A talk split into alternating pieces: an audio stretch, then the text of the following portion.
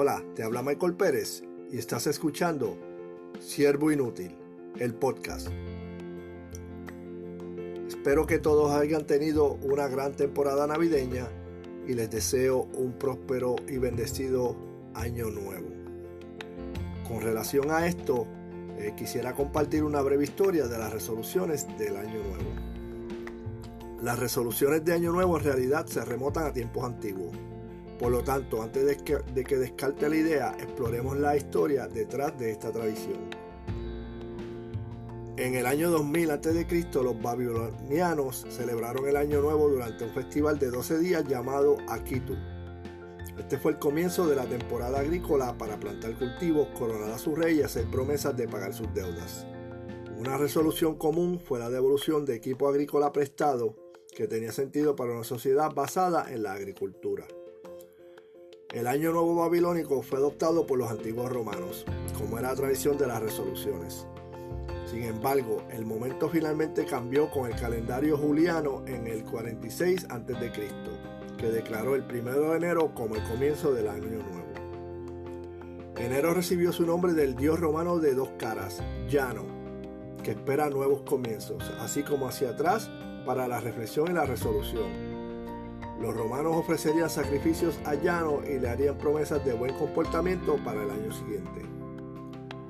Llanos también era el guardián de portones y puertas. Presidió el Templo de la Paz, donde las puertas se abrían solo durante la guerra. Era un lugar seguro donde se podrían forjar nuevos comienzos y nuevas resoluciones. Si piensa en la Tierra y las estaciones, el momento de principios de enero tiene sentido para la mayoría parte de Europa y también para América del Norte. Ha pasado la temporada de cosecha activa, el frenesí navideño está terminando. Las resoluciones de Año Nuevo también se hicieron en la Edad Media. Los caballeros medievales renovarían su voto de caballería colocando sus manos sobre un pavo real. El voto del pavo real anual se llevaría a cabo a finales de año, como una resolución para mantener sus valores caballerescos. En el siglo XVII las resoluciones del Año Nuevo eran tan comunes que la gente encontraba humor en la idea de hacer romper sus promesas periódico de Boston del 1813 presentó el primer uso registrado de la frase resolución del año nuevo. En los Estados Unidos las resoluciones de año nuevo siguen siendo una tradición, pero el tipo de resoluciones ha cambiado. Como legado de nuestra historia protestante, las resoluciones de principios del siglo XX eran de naturaleza más religiosa o espiritual lo que reflejaba un deseo de desarrollar un carácter moral más fuerte, una ética de trabajo más fuerte y más moderación frente a los placeres terrenales. Sin embargo, a lo largo de los años, las resoluciones parecen haber pasado de negar las indulgencias físicas o la superación personal en general, como perder peso.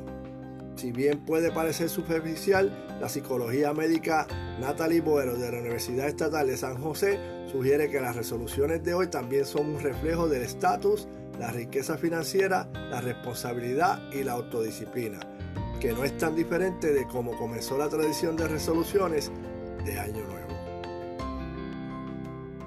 Así que deseamos a todos que tengan un próspero año y que todas sus metas sean alcanzadas. Gracias por escucharnos. Estás escuchando Siervo Inútil, el podcast.